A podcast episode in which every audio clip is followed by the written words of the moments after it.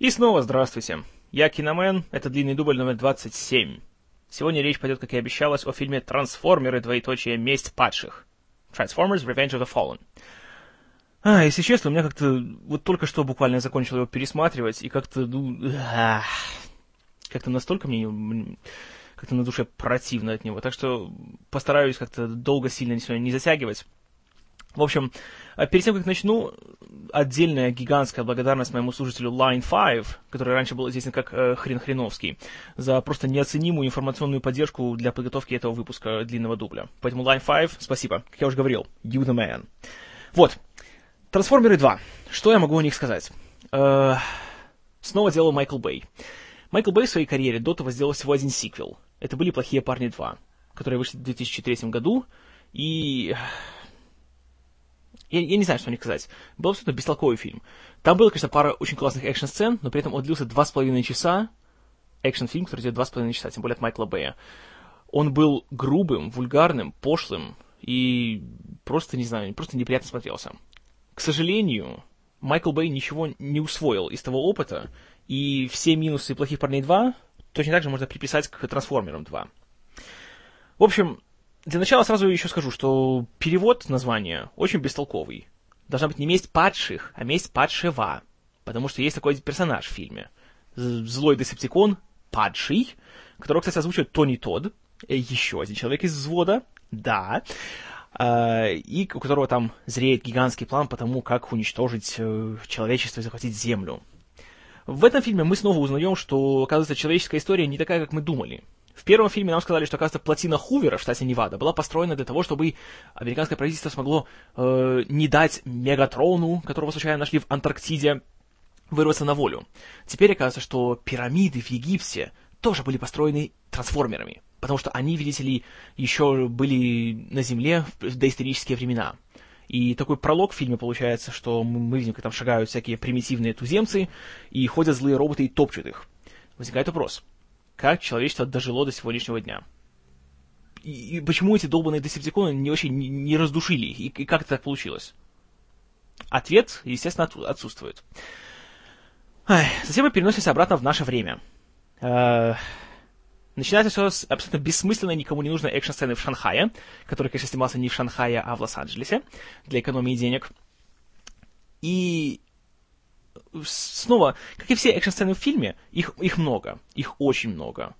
Э, в этом фильме, как, наверное, во многих сиквелах, и это главная ошибка его, здесь всего больше. Больше шума, больше взрывов, больше трансформеров, больше пошлого юмора и всего остального. Тут же мы видим двух персонажей, которые меня бесили на протяжении всех двух с половиной часов фильма. А, автоботы-близнецы с гениальными именами Skids и Mudflap. То есть тормоз и брызговик. Я не знаю почему, вообще чем думали создатели, когда решили сделать, а давайте они будут э, говорить как черные, типа как э, тупые э, черные рэперы. Так они и делают. И они все время говорят с таким противным голосом, таким, с такой дурацкой интонацией, и фразы типа «I bust a cap in your ass, bitch!» Я не знаю, кому это показалось смешным. Ну, очевидно, Майклу Бэю, потому что он обожает так, такие вот шуточки. Ах. Как ни странно, сценарий снова писали Алекс Курсман и Роберто Орси, но еще третьим им добавили Эрина Крюгера который, скажем так, спорный довольно сценарист, потому что, с одной стороны, он написал сценарий к замечательному триллеру «Дорога на Арлингтон», «Арлингтон Роуд», с Джеффом Бриджесом и Тимом Робинсом. Если не смотрели, очень рекомендую. А с другой стороны, он написал сценарий к бестолковому «Крику 3» и, по-моему, к обеим частям американского ремейка «Звонка». На мой взгляд, просто безбожно переоцененные фильмы, особенно первая часть. И, ну, вот с тех пор Крюгер так вот мечется. Еще он написал сценарий к хоррору э, «Ключ от всех дверей» Skeleton Key, который тоже прошел, мягко говоря, э, спорно. Но почему-то его взяли вот сюда на три, пост третьего сценариста. Э, также интересно то, что когда писался сценарий, э, он работы были начаты сразу после выхода первого фильма, когда он собрал 700 миллионов долларов в мировом прокате. Естественно, сразу Paramount сказали, да, даешь сиквел. Но они взяли делать его. Все бы хорошо, но вот э, осенью того же седьмого года началась та самая грандиозная забастовка сценаристов. Поэтому, естественно, э, сценарий не был завершен. И Бэй начал э, уже съемки фильма, имея всего лишь 60-страничный, скажем так, план, такой скелет э, сюжета фильма. И тот самый скелет, кстати, писали, опять же, Курцман, Орси и Крюгер, были, как они говорят, в заперти в отеле, и несколько недель просто так вот сидели и сутки напролет писали и метались идеями. Бэй все это проверял и давал им свои наставления и указания. И, как рассказывают сценаристы, он ввел такой интересный э, термин anti-kid fun button, то есть кнопка антидетское веселье. И он говорил, не нажимайте на кнопку антидетское веселье. Иначе говоря, если в какой-то момент сценария ему казалось, что что-то скучно или кто-то слишком много говорит, говорил, вставьте сюда какой-нибудь гигантский взрыв или какую-нибудь адскую экшн-сцену. Что они, естественно, как люди подначаленные, вынуждены были делать и повиновались. И вот это, по-моему, уже объясняет, в принципе, весь фильм «Трансформеры. Месть падших», ну или «Месть падшего», если правильнее, и вообще, почему он получился таким бестолковым. Вообще, перефразируя олимпийский девиз, девиз э, этого фильма, можно сказать, что он был больше, громче, тупее. И вот всего больше. И опять же, все это ничем не обосновано, и непонятно, зачем это нужно. Начиная с этих первых сцен, опять же, в доме у Сэма Уитвики, или Витвицкого, как я его называю, где, оказывается, у него остался осколок этого кубика Рубика из первой части, который распускает свои импульсы и превращает все аппараты в доме в трансформеров, причем в злых. И так у него там, я уже не помню кто, вначале какие-то два мелких робота носятся по дому и все там начинают крушить. Зачем это нужно для сюжета? Что это несет? А ничего, понимаете, это круто просто выглядит. Это детям будет весело смотреть. И так вот снят весь фильм. Абсолютно. Каждая сцена. А, Бэй рассказывал такую занятную историю. А, когда в конце 2008 года уже как раз э, шел, начался постпродакшн на фильме, он как-то пошел в магазин, там увидел кучу потлатых подростков, они к нему подошли и говорят, слышь, а это ты, типа, тот чел, что трансформер снял, да? Он говорит, ну да, вот второй фильм делаю. Хотите его посмотреть? Говорит, а, ну да, да, ждем. Он спрашивает, а что вы там не ждете? Кто-то сказал там, ну там, типа, роботов всяких там, да. Второй говорит, типа, ну да, там, там, типа, чтобы взрывы были. И все хором сказали, а и чтоб телку еще показали, да. Поэтому Майкл Бэй, послушав этих самых потлатых подростков, что он вставил в, э, в фильм, вот помните этот кадр, который был и в трейлере, и во всем остальном, где героиня Меган Фокс на четвереньках сидит на мотоцикле в джинсовых шортах. Вот если бы не эти потлатые подростки, этого кадра в фильме не было бы. Хорошо это или плохо, э, решать уже не мне. Но просто это вот говорит о том, насколько был, вот, знаете, э, глубокий творческий процесс в подготовке фильма «Трансформеры. Месть падших». Юмор в фильме, как я уже говорил много раз, у Майкла Бэя абсолютно омерзителен. И я уже понял, что ничего хорошего ждать не стоит с этого кадра, когда мы видим собаку Сэма, которая, вот эта маленькая чихуахуа, начинает нападать на кого-то там, кого там, на бульдога вроде, и, грубо говоря, его садомировать. Я думаю, э, понятно, это как бы фильм для семейного просмотра, да? Хорошо. И, я не знаю, все, вот люди, актеры, которые есть в фильме, они одно из двух, они или абсолютно никакие, как юный бездарь Джордж Дюхамель, который снова возвращается в роли этого вот бравого капитана Морпеха, или кого он там был, играл, не помню, какой род, род войск у него был. Или же они супер гиперболизированные, вообще преувеличенные, такие типа комические персонажи, как вот те же самые Кевин Дан и Джули Уайт в роли родителей Сэма, которые в этот раз еще хуже, чем в прошлый раз, хотя, казалось бы, куда уже хуже. Даже замечательный комедийный актер Рейн Уилсон, которого я просто обожаю за сериал «Офис», Тут появляется минут так на три в роли э, профессора в университете, куда поступает Сэм. И на него смотришь, понимаешь, господи, ну что ты делаешь? Я понимаю, что тебе хочется новую яхту себе купить, но, блин, ну человек, ну имеет хоть какое-то достоинство. Ай, ужасно. Просто ужасно. Вот. Э, тоже появляется еще какой-то мелкий трансформер, которого уже ловит Меган Фокс. Почему-то этот уже говорит как итальянский мафиози голос похож на Джо Панталиано, Панталиано которого помните из uh, The Sopranos, из Матрицы, из Помни, много еще откуда. Но это был не он, и слава богу. Но просто думаешь, что это такое? Почему роботы из космоса говорят как этнические стереотипы? В чем здесь дело? Неужели кто-то посчитал, что это умно? Во-вторых, вот эти вот два дебильных близнеца. Вот скажу честно, я не черный, но меня, меня оскорбило то, как, они, как их показали. Вот это стереотипный такой показ, такой, знаете, таких тупых черных подростков, которые, естественно, при любом поводе начинают друг друга материть и даже драться начинают в самые драматичные моменты. Серьезно? По сюжету получается, что трансформеры, в принципе, это какая-то супер, знаете, высоко развитая инопланетная раса, которая освоили такие технологии, которые умеют вообще делать, чего только они не умеют делать, и они вот опускаются до такого, такие дебилы они. Вы за кого нас принимаете? Скажите, пожалуйста, Майкл Бэй и твои товарищи. Ну, очевидно, за идиотов. И, как показало, показал опыт, идиотов оказалось очень много, потому что фильм заработал 830 миллионов долларов по всему миру. Больше, чем первая часть.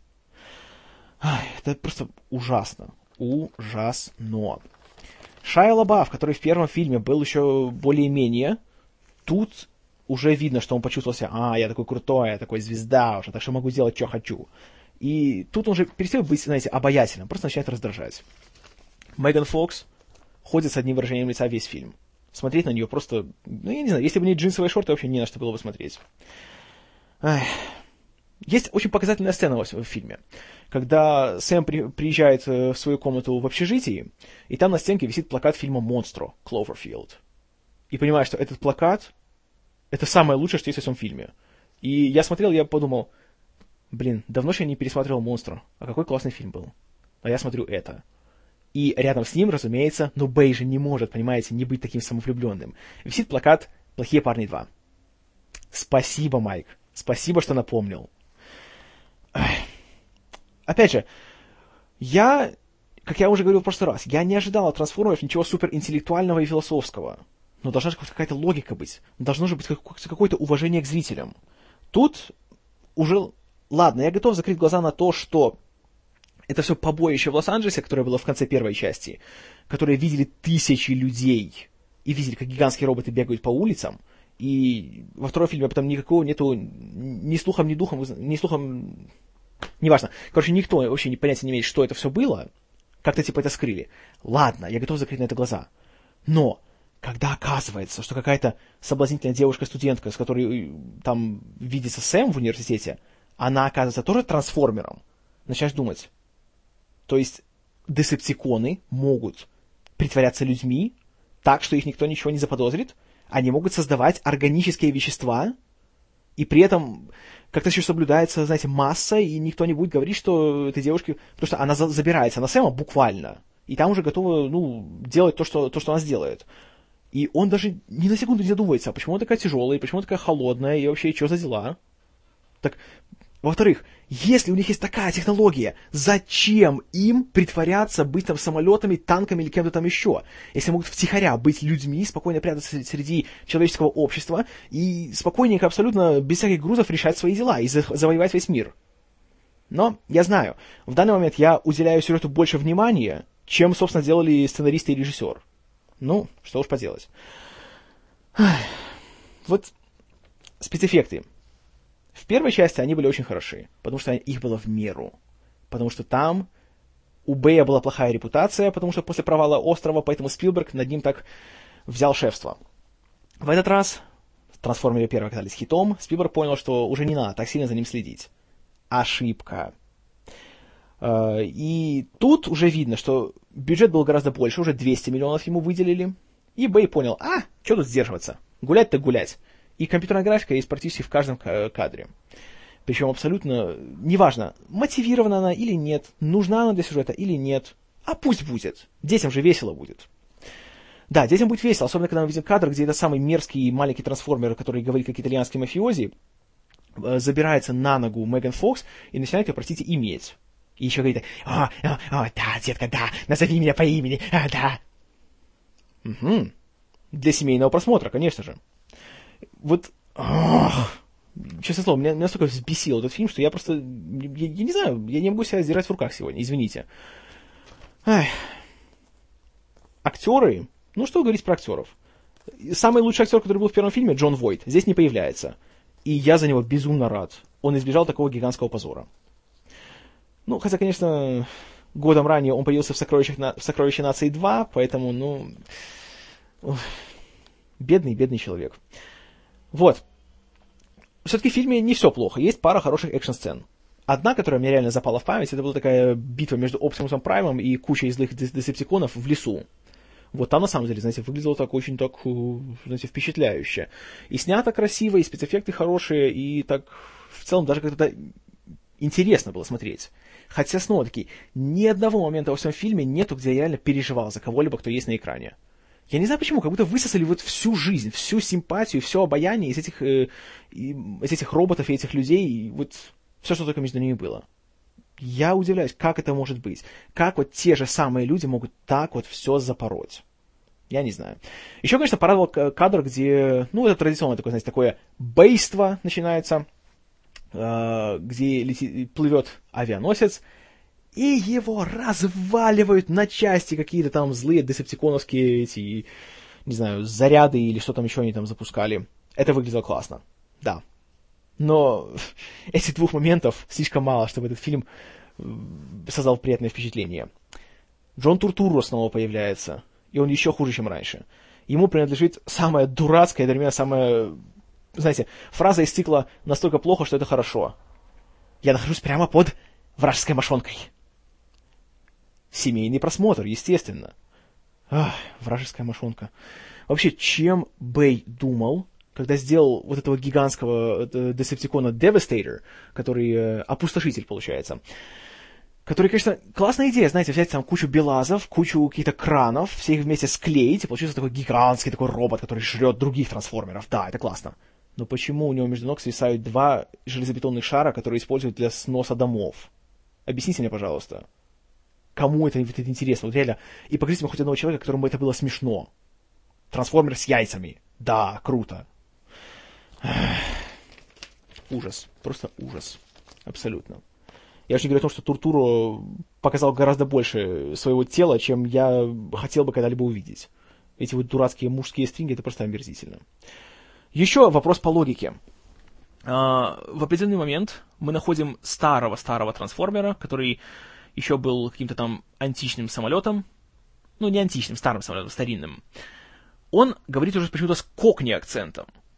Почему? Почему у трансформеров есть акценты?